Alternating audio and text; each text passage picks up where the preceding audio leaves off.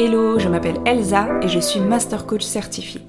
Avec ce podcast, Un chemin vers soi, ma mission est de t'aider à mieux te comprendre et à t'accepter tel que tu es pour que tu puisses rayonner en toute authenticité.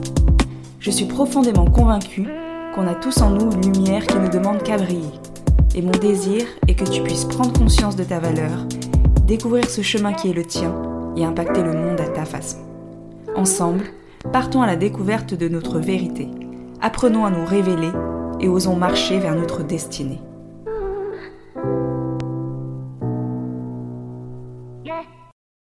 Tu écoutes l'épisode 7 du podcast Un chemin vers soi. Aujourd'hui, je vais te livrer le secret du développement personnel. Qui es-tu? Qu'est-ce que tu te dis sur toi? Quelle est l'histoire que tu te racontes? Si je te disais que tout ça, bah, c'est pas vrai. Ce n'est pas objectif. Et si je te disais que tu pouvais le changer, te raconter une autre histoire, grâce au pouvoir de la pensée Est-ce que je suis devenue folle? Non, bien au contraire. Mais si tu sens un blocage, si tu n'arrives pas à avancer vers tes objectifs, qu'est-ce que tu as à perdre d'essayer? D'ailleurs, comme dirait Einstein, la folie, c'est de refaire toujours la même chose et de s'attendre à un résultat différent. En d'autres termes, pour avoir ce que tu n'as jamais eu, il faut faire ce que tu n'as jamais fait. Et si tu n'es pas convaincu, écoute attentivement ce qui va suivre. Si tu veux changer, tu as l'impression que tu n'y arrives pas, que tu es comme bloqué, malgré tous tes efforts, malgré toute ta bonne volonté, alors arrête ce que tu fais. Arrête tout tout de suite et écoute-moi attentivement.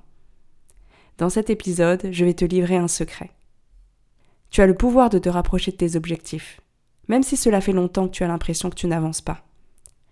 Tu as le pouvoir de retrouver de la sérénité, le pouvoir de te sentir mieux, plus en paix. Allez, fin du teasing.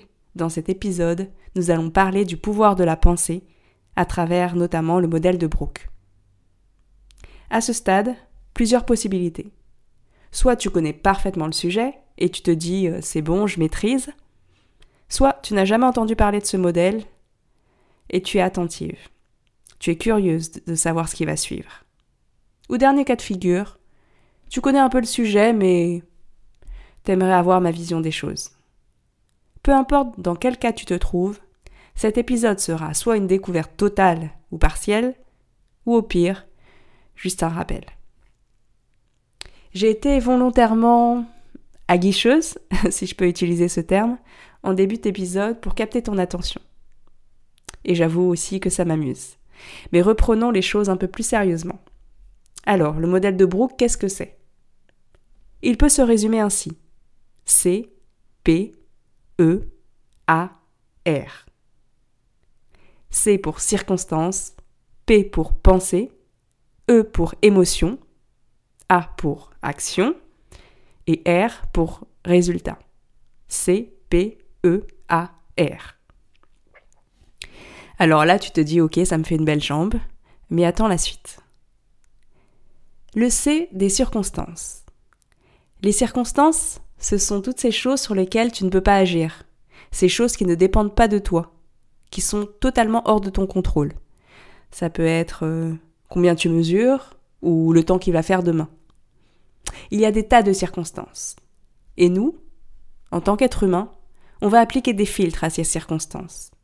Et cela va faire émerger une pensée. Il s'avère que deux êtres humains, face à la même circonstance, peuvent déclencher deux pensées totalement différentes.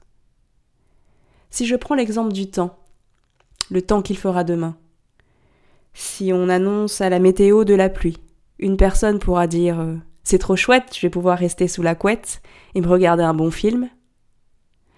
Et une autre personne, en voyant la météo, aura plutôt la pensée euh, Il va encore faire moche, ça va être une journée pourrie.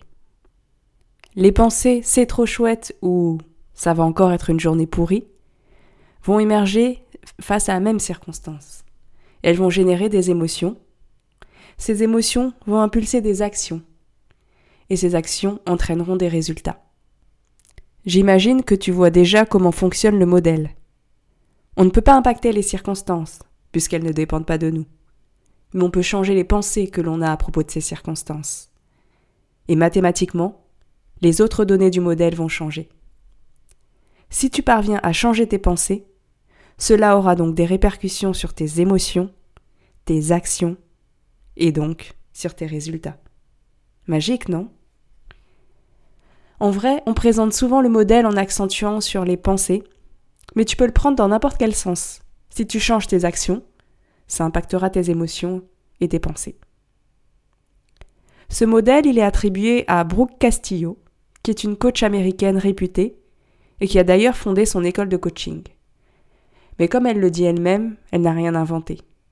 Elle a juste finalement matérialisé, illustré ce qui se disait déjà avant elle. Par contre, la simplicité de son modèle en fait un outil de développement personnel et d'auto-coaching formidable. Parfois, on a l'impression de ne pas avoir la main sur les choses qui se passent dans notre vie. On se sent complètement démuni. Ce modèle nous montre qu'au-delà des circonstances qui sont neutres et qu'on ne peut pas influencer, finalement, tous les autres paramètres du modèle sont dans notre contrôle, que ce soit nos pensées, nos émotions, nos actions ou nos résultats. En fait, avec ce modèle, finalement, on retrouve un peu notre pouvoir. Alors, qu'on se le dise tout de suite, les circonstances sont neutres, certes, et tu peux agir sur tes pensées pour pouvoir avoir des résultats différents dans ta vie. Mais cela ne signifie pas que tu peux remplacer une pensée négative par une pensée positive qui serait son opposé. Par contre, tu peux choisir de développer une pensée qui t'est utile et qui va engendrer des émotions agréables, ou du moins moins douloureuses. Je ne dis pas que c'est facile, mais je dis que c'est possible. Si aujourd'hui tu te sens bloqué dans une situation, je t'invite à suivre la démarche suivante. Prends un cahier et un stylo, écris ce qu'on appelle un flot de pensée, c'est-à-dire écris tout ce qui te vient à l'esprit, sans réfléchir, sans te juger. Libère totalement ton esprit. Tu verras que déjà rien que ça, ça te fera un bien fou. Ensuite, relis-toi et vois si quelque chose t'interpelle. La relecture peut avoir lieu le lendemain ou plusieurs jours après. Puis fais un tableau avec tous les composantes du modèle, avec ses cinq colonnes C, P, E, A, R. Commence à remplir ta situation initiale, ta circonstance. Elle doit être neutre, factuelle. Ensuite, dans la colonne P, remplis ta ou tes pensées. Qu'est-ce que tu te dis à propos de cette circonstance?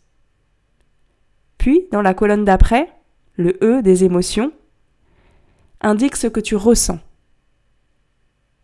Dans l'autre colonne, tes actions. Qu'est-ce que tu fais quand tu ressens cela? Et enfin, dans la dernière colonne, quels sont les résultats que cela provoque? Je t'invite ensuite à essayer de trouver une ou plusieurs pensées alternatives. Souviens-toi, cela n'a aucun sens de chercher une pensée qui est complètement contraire, l'exact opposé de ta pensée initiale. Choisis une pensée qui sera plus utile pour toi, plus aidante, mais à laquelle tu crois. Une fois que tu as trouvé ta ou tes pensées ressources, dessine un second tableau avec les mêmes colonnes que le premier. Indique la même circonstance, mais dans la deuxième colonne, celle des pensées, indique ta ou tes pensées ressources. Complète enfin les autres colonnes du modèle. Dans les jours suivants, tu essayeras d'incarner ces pensées ressources. Voilà, j'espère que c'est clair pour toi et que cet épisode t'a plu. Si c'est le cas, je t'invite à le partager à quelqu'un que ça pourrait aider et à me noter avec 5 étoiles sur ta plateforme d'écoute préférée, si elle te le permet bien sûr. Henry Ford a dit que tu penses en être capable ou ne pas en être capable, dans les deux cas, tu as raison. Maintenant, c'est à toi de voir. Qu'est-ce que tu choisis de croire?